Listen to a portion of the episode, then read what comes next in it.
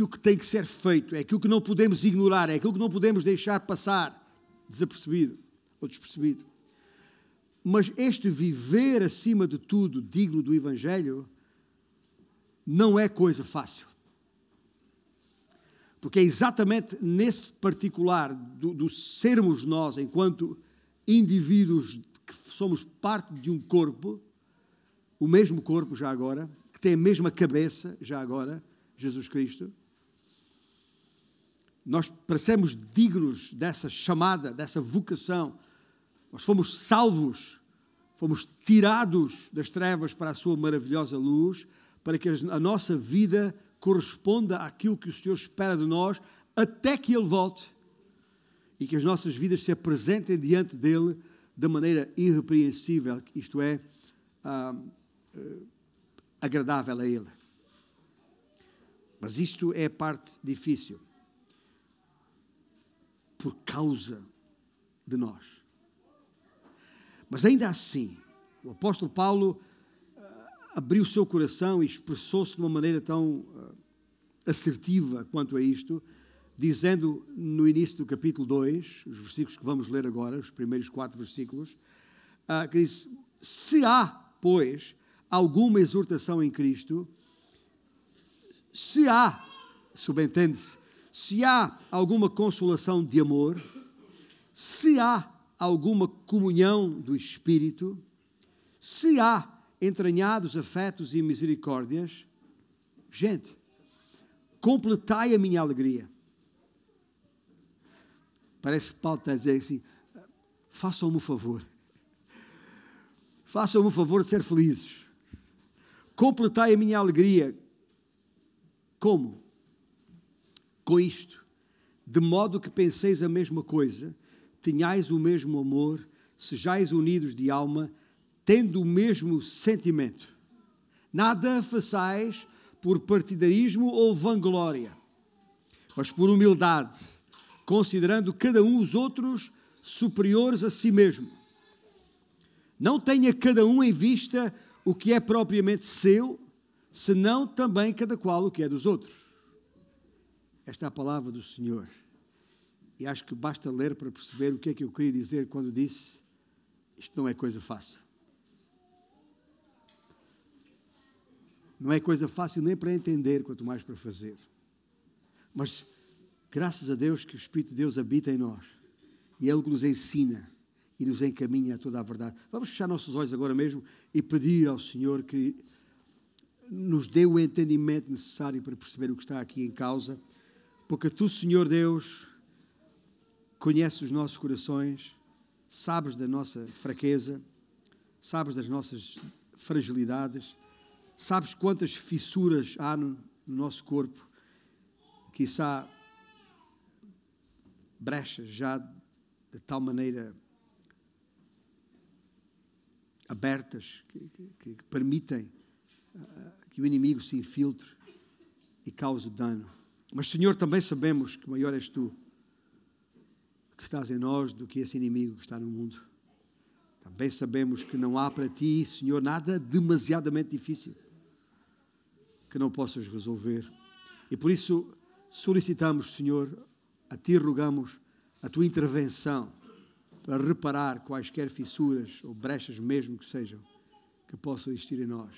E usa a Tua palavra nesta manhã para isso. Em nome de Jesus. Amém? Assim, nós sabemos, pela palavra de Deus, quão preciosa é aos olhos do Senhor a unidade do seu corpo. Sabemos isso. E se ela é preciosa para Deus, como qualquer coisa preciosa, deve ser cuidada.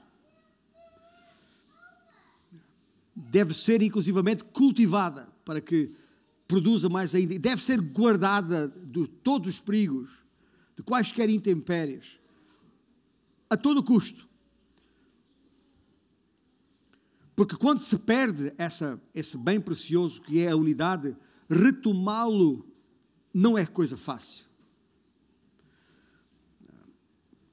E aquilo que, ah, ou, aqueles, diria eu, que, que acham ou que pensam que, que, qualquer pequena fissura à superfície ah, não, não, não, não tenha que uh, ser alvo de uma intervenção adequada o mais rápido possível, uh, então engana-se a si mesmo. Tal como a igreja em Filipos pensava. Escuta, é, paz, alegria são temas centrais. Unidade do corpo são temas centrais na igreja, ou na carta à igreja em Filipos. Mas também Paulo, nesta sua carta, não ignora as fissuras passíveis de causar dano à igreja, de desmoronar,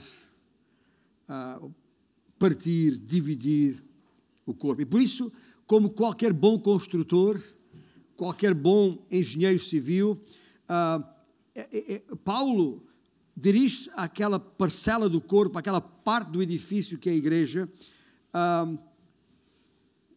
falando da importância e da urgência em reparar qualquer racha, qualquer frecha, qualquer greta ou frincha, qualquer greta, uh, enquanto é tempo, enquanto ainda é pequena, para que ela não se torne numa rachadela de grande porte. e já agora quero dizer-vos que, em jeito de alerta relativamente a isto, que a bênção de hoje não é garantia de sucesso amanhã. Por que é que eu estou a dizer isto? Porque uma igreja pode estar bem por um certo período de tempo, até pode ser um período longo.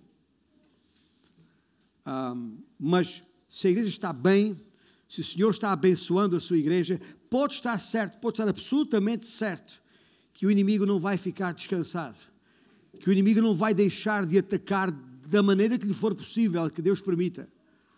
Porque lembramos, e é sempre, convém sempre lembrar, o inimigo é poderoso, mas não é todo poderoso. O inimigo ah, ah, tem vontade própria e quer usurpar o lugar de Deus, mas ele não é o Deus soberano. Mas, mas está aí para perturbar e aproveitar a fraqueza do nosso corpo, para, das nossas vidas, para atacar. E não vai parar. Ele sabe que não pode destruir. Gente, ah, as portas do inferno não prevalecerão diz o Senhor. Porque, e é por isso que é bom lembrar que a igreja não é nossa, é dele. É bom lembrar no mesmo texto bíblico em Mateus que a igreja não só é dele, como ele é que edifica a sua igreja. Isso é importante perceber, é importante saber, porque se dependesse de nós, gente, fujamos porque isto vai cair tudo em cima de nós. Mas ainda assim, ah, Satanás não desiste, não para. E, e, e, e, se Satanás não conseguir atacar a igreja de fora para dentro, vai procurar atacá-la de dentro para fora. Se não consegue causar uma explosão, vai tentar causar uma implosão, de alguma maneira. E, de muitas maneiras. Se ele não conseguir uh, uh, uh, prejudicar, desviar a doutrina, a sã doutrina, ele vai procurar atacar a vida moral daquele que ensina essa doutrina, do seu líder. E se ele não conseguir ah, ah, corromper a vida daquele que ensina, ou responsável pelo ensino, ele vai atacar a unidade do corpo. Não tenha a menor dúvida. Nós sabemos por experiência, são já bastantes anos de ministério e nem precisamos de ir ao seminário. Não precisamos de estar muitos anos na igreja para perceber isto. E é exatamente por isso, como eu disse no início, que a palavra de Deus nos provê, nos providencia um conjunto de recursos que temos que levar em conta, que não estão disponíveis nas, nas lojas uh, do mercado onde se compram uh, uh, materiais de construção ou para fazer reparações lá em casa cujos nomes eu, não, eu vou recusar-me, não vou, vou agora referir para não fazer publicidade a nenhum deles. Mas os irmãos sabem, não é por aí que se resolve. É na palavra de Deus que temos esses recursos à disposição. E o texto que, que acabamos de ler começa por nos lembrar o que é que Deus já fez por nós, que é algo que caracteriza as epístolas de Paulo, quase todas elas. Tem sempre essas duas partes distintas. Uma primeira parte é que é de ensino, de doutrina para ele, para que não nos esqueçamos da misericórdia de Deus, do que Deus já fez por nós em Cristo Jesus. E na base disso, então, o que é que nós temos que fazer agora? Veja no, no versículo 1, logo ali no versículo 1, que contém aqueles quatro se's, dois estão escritos, dois subentendem-se, mas são quatro, e, e esses se's que estão ali não expressam dúvida. A, a palavra se na nossa língua tem essa vertente de lançar dúvidas. Se amanhã não chover. a palavra tem a palavra se tem esta força, mas também ela tem um outro significado.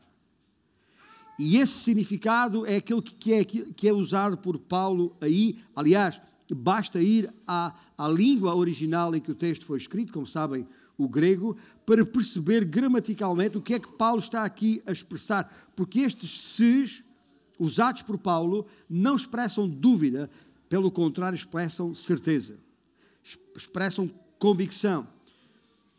O que ele está a dizer é que, uma vez que uma vez que eu diria, se isso é verdade, e eu sei que é, percebem? Ouçamos Paulo falando desta, desta, desta forma. Então, estes se's que estão contidos aqui expressam verdades nas quais os filipenses deverão, uh, deverão assentar, ou seja, deverão firmar-se, não obstante uh, as dificuldades. Se, se, alguém, se algum irmão está uh, sentindo calor, falta de ar, a sala está aquecida. Naqueles que provavelmente são mais solícitos a isso, uh, para que também a nossa pressão arterial tenha alguma estabilidade e, e, e, não apenas esta estabilidade que estamos a falar aqui enquanto corpo, enquanto igreja. O, o, os se's que o apóstolo Paulo usa aqui são uh, se's que expressam firmeza, que expressam convicção. Uh, ou seja, o que, ele, o que, Paulo está a dizer aqui é à igreja: escutem, se, se, se, se eu tenho, eu, Paulo, tenho sido encorajado pela, pela, pela, pela vossa unidade em Cristo, uh, se eu, Paulo, tenho sido uh, animado pela, pela, pela, pela maneira como o amor se expressa entre vós, se, se esta comunhão do Espírito que temos, que tem sido usufruto nosso, uma bênção na nossa, na nossa vida e temos recebido expressão dobrada da misericórdia de Deus de muitas maneiras. Se temos tudo isso em nós, então, escuta, uh, uh, é preciso agora, à luz disso, ou tendo isso em conta, uma vez que é assim,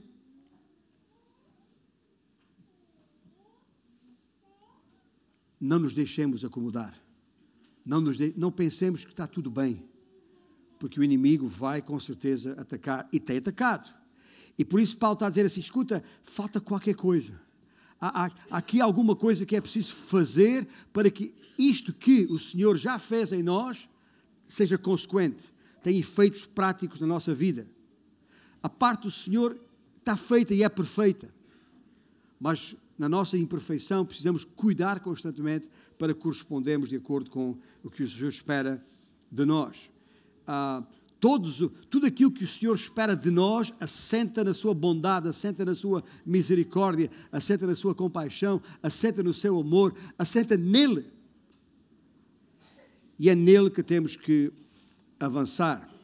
Ou seja, eu faço isto ou aquilo nesta vida em Cristo por causa das bênçãos que recebi do Senhor e não ao contrário, por causa ah, ah, da, daquilo que eu faço, ou que o Senhor me abençoe em função daquilo que eu sou ou daquilo que eu faço. Não, a, a bênção do Senhor já está garantida, já foi dada, já foi expressa.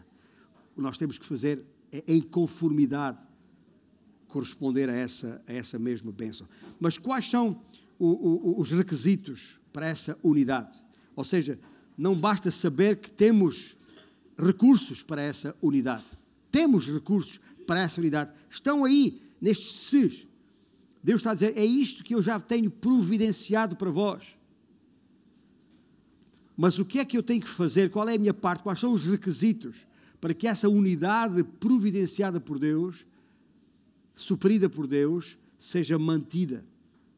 Quais são esses requisitos? E é isso que o versículo 2 contém. Ah, na verdade, eu até vou um pouco mais longe aqui. Parecem, ah, ah, ah parecem vários mas é, é como aqueles. É um, como um, um diamante, né? que tem várias faces, mas é um só diamante. E é isto que está aqui. É um só requisito, na verdade, mas que tem estas três faces. Ou seja, as, as, as várias frases constantes neste versículo 2, relembro, quando ele diz: Completai a minha alegria, de modo que penseis a mesma coisa, que tenhais o mesmo amor, que sejais unidos de alma, tendo o mesmo sentimento. Isto tudo, na verdade, é um requisito só que está aqui.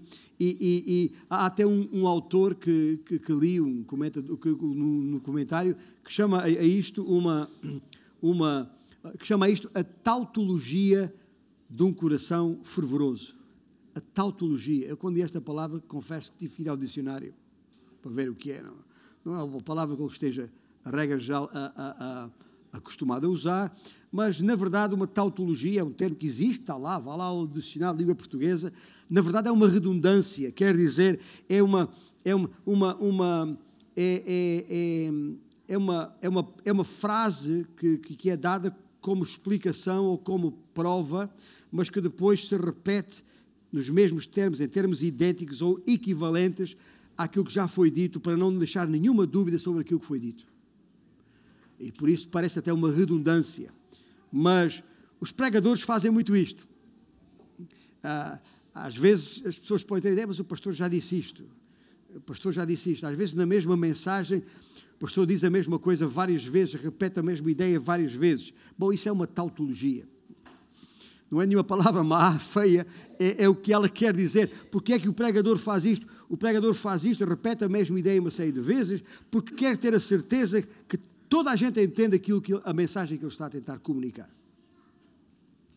E é um bocado isto que Paulo está a fazer aqui. Ele repete a mesma ideia, e que, por isso eu digo que, na verdade, o requisito é um só.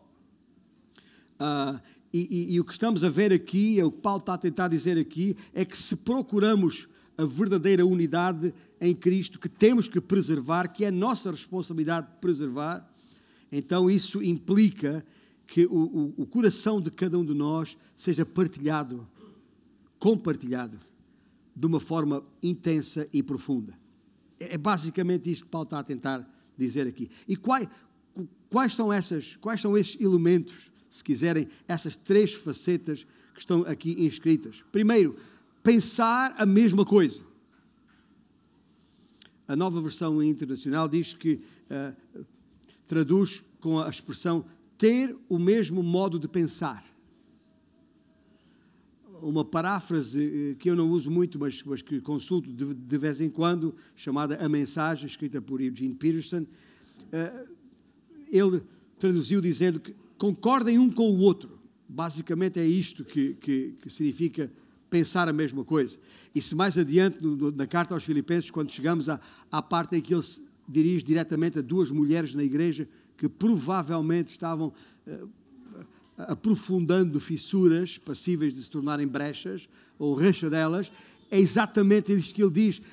Rogo a Ivódia e a Cíntica que pensem concordemente porque é exatamente isso que está aqui em causa, é isso que Paulo está a dizer aqui. Pensar a mesma coisa significa pensar de forma concordada. Concordamos. Ter o mesmo modo de pensar uh, tem a ver com aquilo que nós queremos. A unidade começa numa confissão de fé partilhada. A doutrina tem toda a importância. Como já referi, é bem verdade que na comunhão em Cristo ah, ah, é, é possível valorizar, pôr o foco em coisas menores. É. Mas é igualmente possível menosprezar as coisas maiores. Às vezes ficamos tão, tão uh, ocupados e preocupados com um detalhe que perdemos a noção daquilo que realmente conta, aquilo que realmente vale, ah, as coisas maiores. E isso acontece, sabe quando? Isso acontece sempre que nós desvalorizamos aquelas verdades do cristianismo histórico. É por isso que mesmo quem dirige a nossa música, a, a, a adoração aqui, tem essa preocupação de que os cânticos que atuamos contenham doutrina, tenham conteúdo doutrinário. O último canto que cantámos há pouco é uma declaração de fé cantada. É? E, e, e, nós precisamos manter essa doutrina firme, aquilo que são os fundamentos da, da, nossa, da nossa fé. Ah, ah, ah, quando eu falo, estou a falar doutrinas essenciais sobre quem é Deus. O Deus triuno, sobre o qual cantámos há, há pouco que tem a ver com a existência do, do ser humano e de tudo que foi criado por Deus. Tem a ver com, não, não apenas com as pessoas que constituem a Trindade, mas a, a, personalidade de cada uma delas. Tem a ver com a inerrância das Escrituras. Com isto queremos dizer que não há erros nos escritos originais da palavra de Deus que temos à nossa disposição. Ah, que cremos na, na, na, no significado da vinda de Cristo, da razão por que celebramos o, o Natal. Cremos que Ele morreu e ressuscitou e porque é que fez. Cremos na salvação pela fé e somente pela fé e não por, por obras. Cremos que Cristo vai voltar para reinar. Percebe o que quer dizer com doutrinas fundamentais? É, é, aqui nós temos que estar juntos. Não pode haver hesitação, não pode haver vacilação. Nisto. Ah, e essa é a, a, razão, até porque, quando surgidas no nosso meio recentemente um, um conjunto de dúvidas teológicas, um, isso me levou a, a, a, pensar: vamos elaborar uma, uma, uma confissão de fé, um, num documento mais exaustivo que contenha o essencial da nossa fé, para que não nos esqueçamos, e isso foi partilhado com, com todos, porque se não houver unidade na fé, o resto ah, ah, se esvai rapidamente. Eu até ah, me passou pela cabeça, não, não o fiz.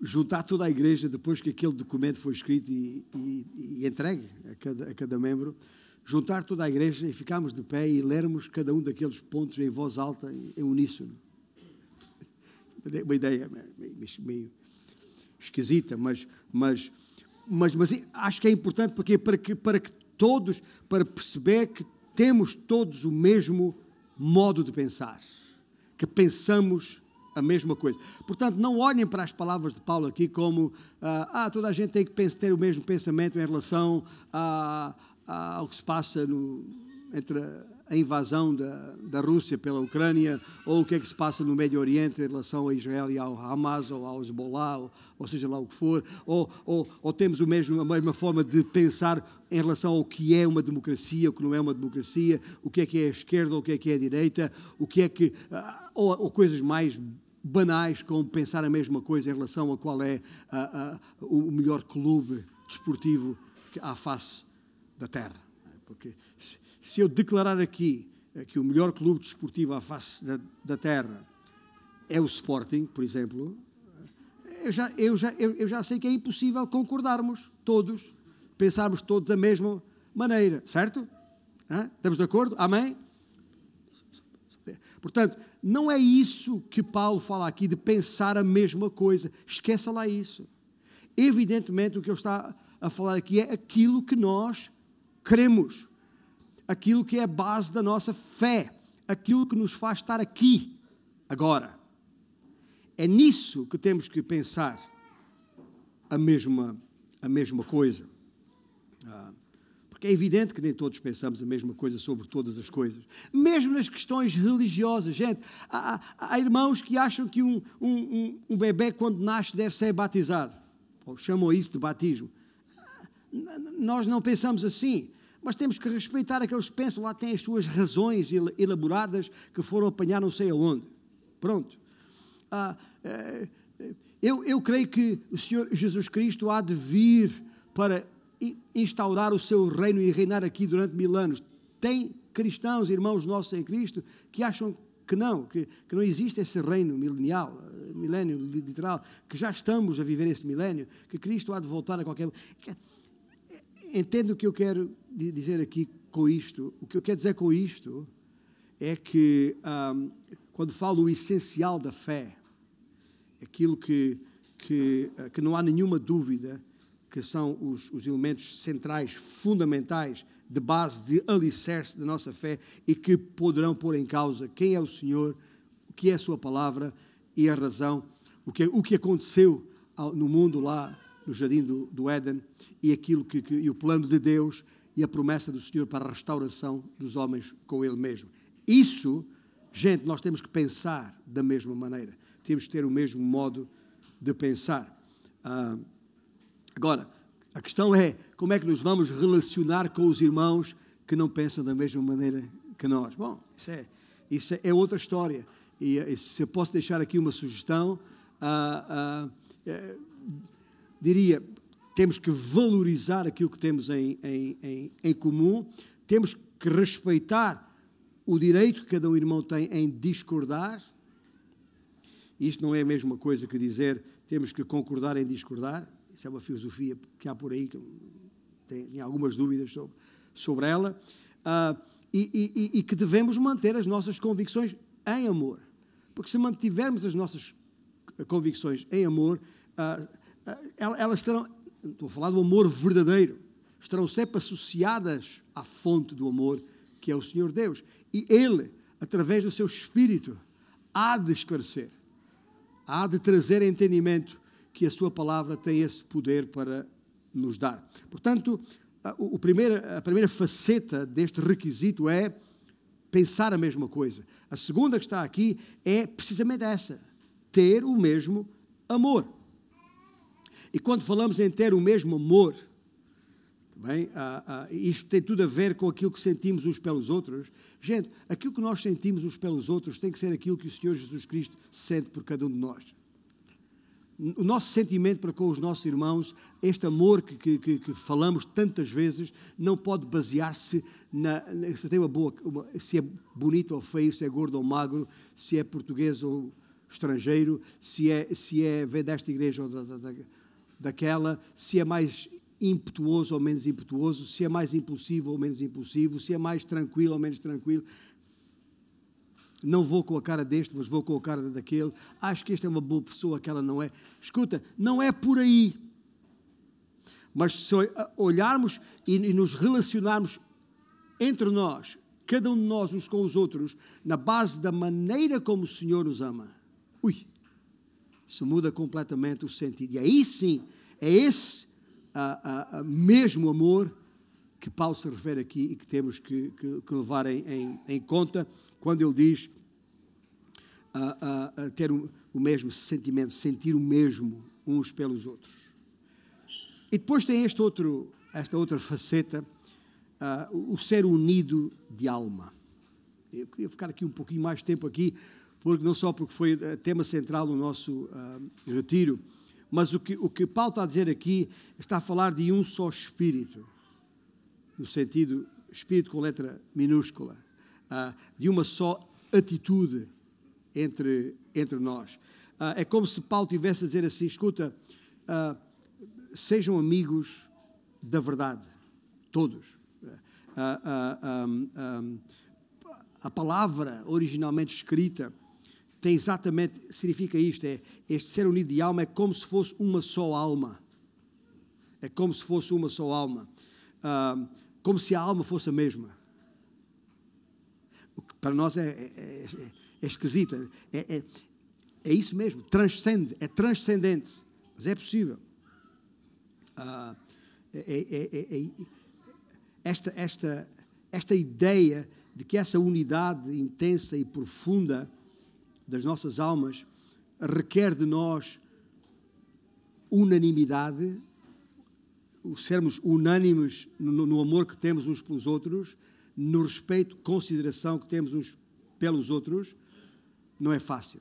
Ah, é tão fácil, se calhar, como, antes do, do, da era eletrónica, dos, dos relógios ele, eletrónicos que mudam a hora automaticamente, que acertam a hora automaticamente, quando isso ainda não havia, quando era possível, uh, quando ainda só era possível usar os relógios que eu uso, que quando tiro este relógio e, e o ponho ao, ao, ao, domingo de manhã está sempre parado porque precisa da corda e precisa ser acertado e que funciona com o movimento do pulso, estes relógios mais, mais antigos, mas que andam no meu pulso há, há, há 45 anos, está a perceber? Uh, uh, e que não, não falha quando eu vou lá, mas é preciso acertar. Estou a falar, quando eu falo, o que eu vou dizer a seguir, que é uma ilustração de, de, um, de um irmão conhecido, é A.T. Robertson, que, que para explicar esta, esta unidade que ele fala aqui, é, é como se temos diferentes relógios de marcas diferentes, de fabrico diferente, que à hora certa dão a mesma hora ao mesmo tempo. Epá, comparar a gente com, com isto, esperar disto, costuma dizer os relógios suíços, né? os relógios suíços, aquela precisão. Este, por acaso, é, é suíço, fabrico suíço. Mas a questão não, não é essa. Gente, é disto que estamos a falar. Deixa-me falar uma coisa, que talvez o mundo do futebol e os futebolistas eh, profissionais sabem isto melhor do que, do que eu, tal como sei alguma coisa de construção, mas não sou construtor. Sei alguma coisa de futebol, mas não sou futebolista. Mas talvez o mundo do, do, do futebol nos ajude a perceber melhor isto. Uma equipa de futebol tem, tem ou deve ter, ou acho, eu, acho eu que deve ter um, um, um criativo, um, chamado o, o, número, o número 10, que a bola chega aos seus pés e depois ele distribui o jogo consoante a tática que o treinador orientou. Mas depois tem, tem os números os seis e os oito, que são os médios, uns mais defensivos, outros mais ofensivos, uns mais corpulentos, uns que põem a, põem a perna para, para passa ao jogador, não, não passa a bola, ou passa a bola, não passa ao jogador. Este tipo de jogadores que fazem falta numa equipa ali. Depois tem os alas que, que, que são rápidos e que, e que uh, colocam a, a bola uh, uh, teleguiada na cabeça ou, ou, ou no pé do avançado centro dos Jacksons desta, desta vida, aqueles, aqueles números novos, não é? Uh, que, que, que, na hora certa estão lá e a bola chega, como é que o, o, os, é, redondinha à, à, à, cabeça dele. Bem, e, e, claro, depois tem os, os defesas, os, os, os centrais, os laterais, uh, uh, que regra geral são mais altos, são aquelas, aquelas torres que o treinador manda avançar na altura das bolas paradas e que estão lá. E claro, está o guarda-redes, o, o, o, uh, que cada vez mais tem uma importância enorme, não só para defender as bolas, mas agora se precisa que jogue bem também com os pés para poder colocar a bola em andamento. Toda esta estrutura, nós, uma equipa de futebol só funciona bem, só atingirá os seus objetivos, que é vencer, que é marcar golo, se tiver toda esta diversidade dentro do campo, mas que toda esta diversidade uh, funciona como um corpo só, uma equipa só. Nem todos são craques. Sabemos isso. Craques não, é, não tem a ver com, com, com coisa. Craque no sentido é uma palavra do futebol que sabe dizer aqui. Nem todos são, são craques. E alguns são mais diferenciados que outros. A gente percebe isso pelo. Um custou 20 milhões, o outro só custou 10, o outro custou 60 milhões, o outro custou 100 mil. Percebem? A gente percebe isso. Há, há aqui uma, uma diferenciação natural. Uh, são todos diferenciados, mas são uma só equipa.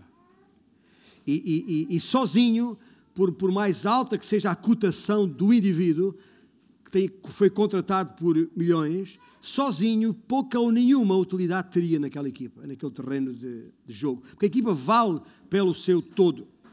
É por isso que ouvimos tantas vezes os treinadores dizerem nas conferências de, de imprensa ou nas, nos, nos, nos, flash interviews uh, que, que, que, quando curso, esta expressão que é dita, mas quando um perde, perdem todos. Já ouviu esta, esta, este discurso, esta expressão que é dita todas as vezes? Ou seja, ainda que a derrota tenha sido causada por um erro individual, toda a equipa sofre. Onde vai um, vão todos. Já ouvi isto em algum lado? Lá estou eu a a expressar a minha cor. Mas, mas esta frase é, é, é forte.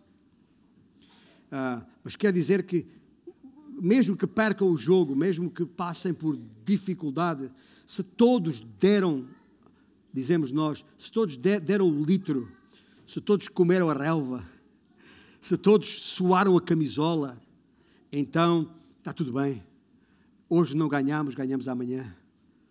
Mas é esta, esta, esta ideia, é esse, é esse tipo de unidade que, que Paulo se refere aqui neste versículo 2. Temos de pensar a mesma coisa, ter o mesmo coração, o mesmo amor, ser unidos de alma.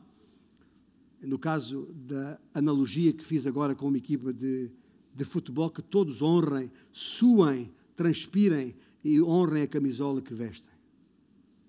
A, camiseta, a camisola, o, o uniforme. A igreja não pode esquecer nunca que estamos juntos nisto. E se alguém uh, está mal e perde, o corpo todo perde. E está mal. E o inverso é também verdade quando tudo vai bem. Porquê? Porque na família de Deus não há jogadores no plantel só para preencher o plantel. Na família de Deus, todos os jogadores da equipa, mesmo quando estão no banco, não estão no banco apenas para aquecer o banco. E todos sabem que podem entrar em campo a qualquer momento. E todos estão preparados para fazer aquilo que lhes compete fazer, tenha o número 1 ou o número 9 na, na camisola. Percebem? E essa é, é, é essa a ideia que está aqui. Aliás, Uh, há bocado eu fiz referência ao facto que a igreja é do Senhor, é edificada por Ele. Naquele mesmo texto, lá em Mateus 18, uh, uh, em Mateus 16 e 18, na, na, na, verdade, os dois textos têm esta, esta, esta ideia. Quando o Senhor fala, quando estão dois ou três reunidos em seu nome, o que é que acontece? Quando dois ou três concordam na terra, o Senhor age no céu. Não é isso que está escrito lá? Portanto, a, a, a, concordância neste sentido é absolutamente vital para percebermos o que é que está aqui em, em causa.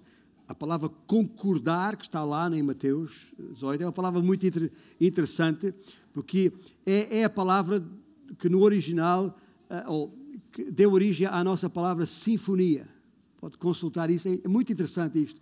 A palavra concordar no original é literalmente significa sinfonia, ou seja, quando os nossos corações chegam àquele ponto profundo, intenso, uh, uh, uh, convicto de concordância relativamente à vontade de Deus, então a vontade de Deus se expressa. É como que quando o povo de Deus aqui concorda de acordo com a vontade de Deus, no céu a palavra que se ouve é Amém. É ao contrário, é o céu que diz Amém quando. É, isto é uma forma de, diferente de olhar, de interpretar, isto não é uma, uma hermenêutica comum, mas é basicamente o que é que está aqui a dizer, porque a palavra de Deus diz isso mesmo. Portanto, veja a importância que tem quando o povo de Deus, o corpo, os dois ou três, vinte ou trinta, duzentos ou trezentos, dois mil ou três mil, concordam na terra a respeito da vontade de Deus e eu sublinho isto, não é que Deus é que tem que concordar com aquilo que nós concordamos, não é isso? Quando na terra entre nós concordamos com a vontade de Deus, Deus faz. Deus chancela, aprova, é isso mesmo. Vai em frente.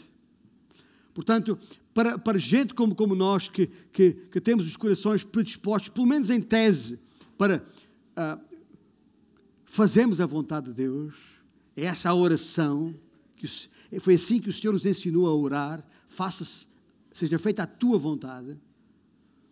Portanto, quando nós na terra concordamos em fazer a vontade de Deus, a bênção. E o céu inteiro converge, se mobiliza para que isso aconteça de facto assim. E eu não sei se temos consciência disto, mas se temos consciência do poder que está por trás disto. Quando Deus aprova alguma coisa e move uh, os exércitos celestiais, imagina o poder que isto tem. E portanto, uh, veja que há poder uh, no corpo de Cristo quando ele está sujeito à vontade de Deus. E, aliás, isso, isso é exatamente o enquadramento que, que, que, que está. Porque quando, quando Paulo escreveu aos Coríntios, era essa a sua preocupação. Quando, quando ele uh, fala sobre a, a, ceia, porque eu recebi do Senhor, conhece esse texto? Em 1 Coríntios. Abra lá em 1 Coríntios 11. Aliás, uh, uh, sim, em 1 Coríntios 11, precisamente em 1 Coríntios 11. E, e, e, já, e já agora que estamos aí em 1 Coríntios 11, acho que até val, valerá a pena eu baixar aqui e, e mais perto do, do, dos meus irmãos e, e podermos chegar à, à mesa juntos neste contexto. Mas aí, normalmente, quando lemos estes versículos, a partir do versículo 20, 23, porque eu recebi do Senhor que também vos entreguei, a ênfase que é dada, naturalmente, tem a ver com os elementos, com o pão e com o vinho, que estão aqui na mesa para uh, usarmos e, e, e, celebrarmos juntos nesta, nesta hora. E fazemos-lo porque o Senhor mandou que fizéssemos assim mesmo, que tomássemos o pão porque uh, para em símbolo do, do seu próprio corpo e o vinho como símbolo do, do, do, sangue que ele verteu na cruz do Calvário, que é o elemento unificador desse, desse corpo. E, regra geral, nossa atenção está nos, nos símbolos. E a história de, da igreja, quer a onda, a onda, luter, a onda luterana que fala em, em, quer a onda romana que fala em transubstanciação, quer a onda luterana que fala em, em consubstanciação, ou, ou a, a, onda uh, ou qualquer outra onda, a, a ênfase está nos elementos, como se nisto houvesse alguma, alguma mágica, algum elemento sagrado que, que, eh, que por essa razão é que só os consagrados é que podem eh, entregar ou distribuir. Nada disso. Se olharmos com atenção ao contexto em que Paulo introduz este assunto, veja comigo, estamos no capítulo 11, no versículo uh, 17 ou seja, bem antes do versículo 23, Paulo diz assim: Nisto, porém, que vos prescrevo, eu não vos louvo, porquanto vos ajuntais, não para melhor e sim para pior. Porque, antes de tudo, estou informado, leia comigo, haver divisões entre vós quando vos reunis na igreja. E eu, em parte, o creio porque até mesmo importa que haja partidos entre vós. A ler comigo? Para que também os aprovados se tornem conhecidos em vosso meio. Quando, pois, vos reunis no mesmo lugar, não é a ceia do Senhor que comeis, porque eh, eh, eh, ao comerdes, cada um toma antecipadamente a sua própria ceia, e há quem tenha fome, ao passo que há também quem se embriague. Não tendes porventura casa onde comer e beber? Ou menosprezais a igreja de Deus e envergonhais os que nada têm? Que vos direi? Louvar-vos-ei? Nisto certamente não vos louvo. Porquê? Porque eu recebi do Senhor o que também vos entreguei. Estamos juntos aqui?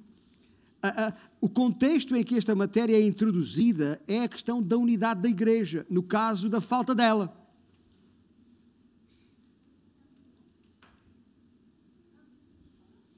E o que estes elementos representam de facto é o corpo de Cristo, onde tem que haver unidade. E é por isso que muitas vezes eu tenho que chegar diante da congregação e dizer aos meus, lembrar os meus, os meus irmãos, que isto não é uma mera questão institucional, tipo, uh, uh, já, já declarei que sou nascido novo, já, já fui batizado, então já posso tomar a ceia é muito maior do que isso. É incomensuravelmente maior do que isso. Porque tem a ver com isto que temos estado a falar aqui nestes, nestes dias. Porque não adianta vir ao culto de ceia, participar na ceia e pensar estou em comunhão com a igreja. Só Deus sabe. Porque a comunhão não depende do participar na ceia.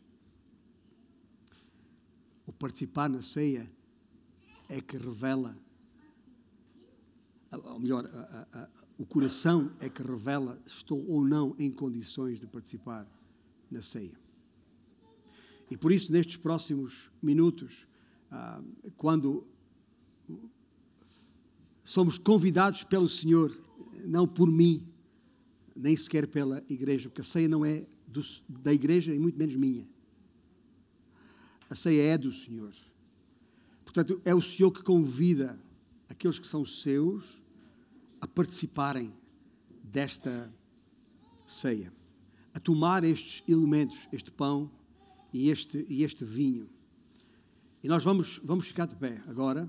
Uh, e, e, enquanto uh, entoamos um, um, cântico, um hino, especificamente uh, relacionado com este pão e com este vinho que está à nossa disposição aqui agora, eu quero deixar muito claro aos meus irmãos, e no contexto de 1 Coríntios que acabamos de ler, que por essa razão, quando Paulo diz o que eu recebi do Senhor, façamos nós também, que é partiu o pão, deu graças, tomamos parte e semelhantemente também tomou o cálice, dizendo, etc.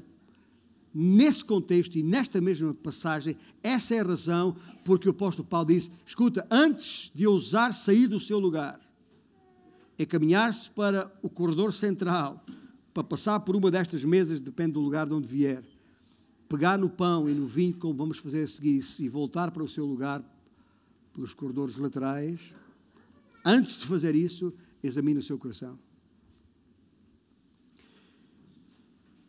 esperando que termos entendido o sentido dos requisitos contidos nestes versículos, voltando a Filipenses capítulo 2, então estaremos em condições, se assim é, de completar a alegria de Paulo e, obviamente, a alegria do Senhor, porque isso, se estas coisas forem consideradas e havendo em nós, então os resultados disto, os resultados disto são evidentes. Portanto, veja, pensamos na, na, na, na nos recursos para a unidade, pensamos nos requisitos para a unidade e agora ficamos diante dos resultados dessa unidade. São estas três ideias fortes. Primeiro, veja logo o que está aqui à, à, à cabeça. Nada façais por contenda, mas por uh, humildade e, e, e a palavra do, Senhor é tão, tão clara: nada façais por partidarismo ou vanglória, mas por humildade. O primeiro resultado, ah, é, tudo muda na minha atitude para com os outros, muda logo. Gente, a primeira coisa é que acaba esta ambição egoísta de querer ser alguma coisa. Esta, esta palavrinha que está aqui neste versículo 3 traduzida na versão que eu estou a usar por partidarismo, literalmente se refere a uma facção que fala de contenda, fala de briga. Refere-se àquele espírito competitivo que destrói a igreja, destrói a unidade da igreja, melhor dizendo, que promove a formação de grupinhos e de cliques. E isto é tão fácil de acontecer, gente. Nós temos essa tendência humana de, de dividir a congregação entre, entre, os que já cá estão há anos e os que estão a chegar agora, entre, entre os nacionais e os estrangeiros, entre os homens e as mulheres, entre os defensores de um culto mais tradicional e aqueles que defendem um, uma, uma adoração mais contemporânea, uh, uh, entre aqueles que acham que a igreja devia estar mais, mais tempo lá, lá fora na evangelização e aqueles que acham que a igreja deve passar mais tempo em estudos e conferências cá dentro a, a lista que pode exemplificar a nossa tendência para criar fação, criar partidos, é, é enorme. Mas quero relembrar-vos: não há nada de errado em ter opiniões diferentes, não há nada de errado em ter preferências diferentes. Não é isso. Mas Deus não vai abençoar a tua posição, a tua intenção, se ela for, tem que ser feito como eu acho que deve ser feito, custo custar. Podes ter uma opinião diferente, mas se, se a exigência do teu íntimo é que o que eu acho é o que tem que acontecer, Deus não vai abençoar isso. de maneira nenhuma. Portanto, na nossa atitude para com os outros acaba a ambição egoísta e acaba uma outra coisa que está aqui no, no, no texto, que é a vanglória. Que é uma frase que, traduzida literalmente, a palavra aqui significa arrogância. Que é aquela atitude de achar que eu é que tenho razão, que eu é que estou certo e todos os outros estão errados. É, é sabe aqueles balões de ar, ar quente que, que, que incham, incham, muito e aparecem e sobem, que, mas também basta um. Já foi. Mas pensa num balão de ar quente e imagina que as pessoas que, que têm este problema de arrogância são exatamente isto. E, e, gente, há gente desta em todas as igrejas que se apresentam como o sinete da, da perfeição e da, e, da, e, da, e da luminosidade, cheias de ideias que fazem questão de proclamar a toda hora e em todo lugar, em privado ou em público, porque acham que se as suas ideias não forem implementadas, isto não vai a lado nenhum. Já ouviu isto em algum lado? Não. Não é assim. Não é que eu é que estou certo e que os demais estão errados. Não é que eu é que sei e os outros não sabem nada. Têm de aprender. Com ele, claro ou ela, e clama às paredes de pedra e aos tetos de pladur, que a pedra está por trás dessa madeira de faia e o pladur está por cima das vossas cabeças, clama a, a, a, em todo o lugar para que o ouçam. É, é aquele síndrome que eu chamo de uh, FNT. Isto não é, não é, não é nenhuma frente nacionalista. FNT é, é, é a síndrome do fariseu no templo. Fariseu no templo. Que, eu também chamo, que também chamo de, de PBT, que não são siglas de partidos. PBT é, é, é palavra que bateu no teto. Bem? Na versão brasileira é, é o F, FPF. Fulano com papo furado. Usa a versão que, que quiser aí. Conhece a parábola que estou a falar, que, que Lucas uh, uh, refere no seu capítulo 18, quando Jesus propôs também esta parábola, estou a ler os versículos, ao, propôs a parábola a alguns que confiavam em si mesmos, por se considerarem justos e desprezavam os outros. Dois homens subiram ao templo com o propósito de orar, um fariseu e outro publicano. O fariseu, posto em pé, orava de si para si mesmo desta forma: Ó oh Deus, graças te dou porque não sou como os demais homens, roubadores, injustos e adultos, nem ainda como este publicano. Ali, este pecador estava ali ao lado. Porquê? Porque, porque, porque eu jejuo duas vezes por semana, uh, ou leio não sei quantas vezes por, por, dia a palavra de Deus, e oro não sei quantas vezes por dia a palavra de Deus. Isto não está aqui, estou a acrescentar, mas é esta a ideia. E dou o dízimo de tudo quanto tenho. Portanto, aqui não, por isso, portanto, cumpre todos os requisitos religiosos ou espirituais que estão aqui em, em causa e, por isso, olhem para mim. Enquanto o publicano, estando ali em pé, longe, longe, talvez num canto, que, que nem ainda ousava levantar os olhos ao céu, mas batia no peito, dizendo: Ó oh Deus, se propício a mim, tem misericórdia de mim, pecador. E Jesus terminou a história dizendo: Digo-vos que este, este pecador, desceu justificado para a sua casa e não aquele. Porque todo aquele que se exalta será humilhado, mas o que se humilha será exaltado. Conhece o, ditado que usamos muito aqui: vozes de burro não chegam ao céu? Já ouviu? É mais ou menos isto aqui, Carlos. Uh, nem mais.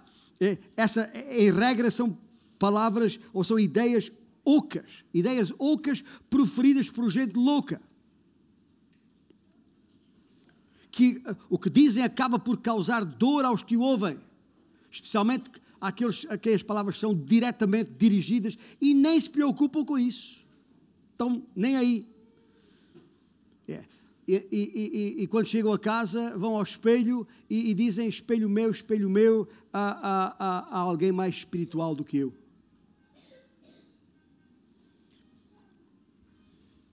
E aqueles que o fazem, na verdade, estão rebaixando o seu irmão, inferiorizando o seu irmão, dizendo: Sabes nada, tens que aprender comigo.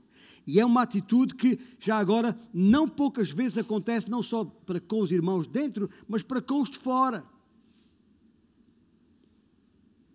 Toda a igreja sabe a nossa posição e a minha em, particular, quanto à homossexualidade, quanto à, à igualdade do, do, do, do género, ou, ou, ou, ao adultério, aos vagabundos que estão por essa rua, em cada esquina, vendendo o seu próprio corpo ou dando-se a, vender. Gente, e a gente gosta dessa posição dessa gente e consideramos-las como desprezo. Esquecemos-nos que ao fazê-lo, ao dizer estas coisas a respeito destas pessoas, desprezando-as, na verdade estamos a cuspir em cima das mesmas pessoas a quem o Senhor os mandou proclamar o Evangelho. E isso não é de cristão. Isso não é isso que é ser discípulo de Cristo. Não podemos confundir a posição que temos em relação a algumas coisas com as pessoas que representam essas coisas. Temos que continuar a confrontar e a nos opormos ao pecado, mas temos que amar o pecador. E se isto é verdade na relação para com os de fora, imagina com a relação para com os, os de dentro. Portanto, esta, esta mudança, quando estes requisitos são finalmente adotados na nossa vida, tudo muda. Muda a nossa atitude para com os outros e muda a nossa atitude para conosco mesmos. Que é, é basicamente o que está aqui. Porque ele diz, aí finalmente há humildade. É com humildade, diz o versículo, o versículo um, 3. Mas por humildade. Essa é a alternativa. Há que baixar a crista. É uma expressão popular que não sei se todos conhecem. O galo empinado levanta a sua. Há que baixar a crista. No grego clássico, esta palavra que está aqui, humildade, mas com humildade, sabe o que ela significa? Significa prostrar-se, significa literalmente rastejar diante de alguém. Isto é exatamente o que os homens dizem que nós não podemos. Eu rebaixar-me diante de alguém, eu humilhar-me diante de alguém, esqueça lá isso. Aquilo que os homens consideram uma, uma loucura, chocante até para a sociedade em que estamos, com uma forte carga negativa que é rebaixar-nos diante de, de, alguém, é exatamente isso que Paulo apresenta e leva à condição de virtude na vida cristã. Mas lembremos, lembremos sempre que se não tivermos problema de autoestima, uma não questão para aquele que está verdadeiramente em Cristo, para aquele que é verdadeiramente nascido de novo em Cristo Jesus, a autoestima não é um, um, um problema de todo, mas se, se, não tivermos problema de autoestima, então não sentiremos qualquer necessidade de nos autopromovermos. Porque, à partida, eu, eu, eu sou nada, eu mereço coisa nenhuma, mas sou filho de Deus, herdeiro de todas as coisas celestiais em Cristo Jesus. Fui salvo pela graça, resgatado um dia estarei na glória eterna dos céus, em rua de ouro com o Senhor. Tem alguma razão para, para ter falta de autoestima? Isso é absurdo em Cristo. É, é para alimentar psicólogos, é para dar dinheiro a ideias que não têm qualquer respaldo bíblico. Se aqueles que estão perdidos precisam desse tipo de ajuda, é, é compreensível. Mas em Cristo nós não precisamos desse tipo de ajuda. Esta, estes dias o pastor Joed uh, falou uh, interessante a respeito de o que é que, o que, é que, o que, o que é que é preciso. Ele falou em três coisas e ao dizer as três coisas era a mesma palavra três vezes. Fez lembrar Agostinho. Uh, uma vez Agostinho, o grande teólogo do, do primeiro século, dos primeiros séculos, pai da igreja, foi uh, uh, alguém lhe, lhe fez a, a pergunta: qual é a primeira marca da verdadeira religião? E ele respondeu: humildade. E a pessoa perguntou: e a segunda? Ele disse: humildade. E quando a pessoa lhe pergunta, e a terceira, Agostinho respondeu, humildade. Porque é exatamente isso que está aqui em causa. Porquê? Porque o orgulho, a arrogância, a altivez uh, é próprio de um coração que há de acabar no inferno e não no coração no céu. Porquê? Porque o orgulhoso, o arrogante, jamais se ajoelhará diante do Senhor Jesus Cristo. Jamais confessará a, a sua verdadeira condição. E, portanto, meus irmãos, esta mensagem clara que nós precisamos perceber e acolher em nosso coração. Eu não estou a dizer que isto, que isto é fácil. Escuta, alguns estão a pensar, pastor, mas já, já, já falou isto tantas vezes, cá está. E enquanto estiver, enquanto tiver oportunidade, a tempo e fora de tempo, eu vou instar. Porque isto é absolutamente essencial. Mas não estou a dizer que é uma coisa fácil. Nunca disse isso. Não posso dizer uma coisa dessas porque não faz sentido nenhum. Deixe-me terminar enquanto os nossos irmãos chegam à, frente para nos ajudar no, no louvor. Uh, que, que, esta, esta uh, uh, está, estava a ler sobre um, uma, numa certa igreja, e, e, as palavras estão, estão em inglês, porque a igreja era, era nos Estados Unidos, e uh, tinha uma, uma, uma, classe de escola bíblica para as, as, crianças, cujo nome, sabe, as pessoas gostam de dar nomes às, às classes. O nome daquela classe era, uh, em inglês, Me Third, ou seja, eu em terceiro. E realmente tem uma, tem uma força, porque isto é absolutamente bíblico. eu em terceiro, Jesus primeiro eu em terceiro, o meu irmão em segundo. Cristo primeiro, o meu irmão em segundo e eu em terceiro. É aí que está a questão. Isso é a prova de que não há orgulho no coração. É preciso eliminá-lo para que haja verdadeira unidade no corpo.